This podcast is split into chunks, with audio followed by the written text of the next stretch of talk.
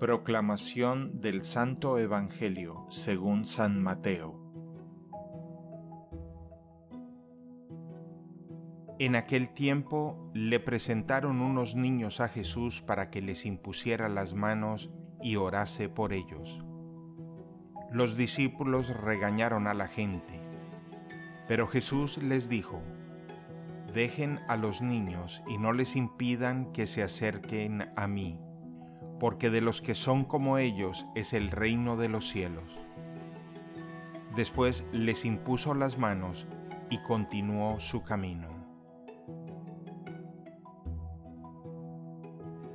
Palabra del Señor.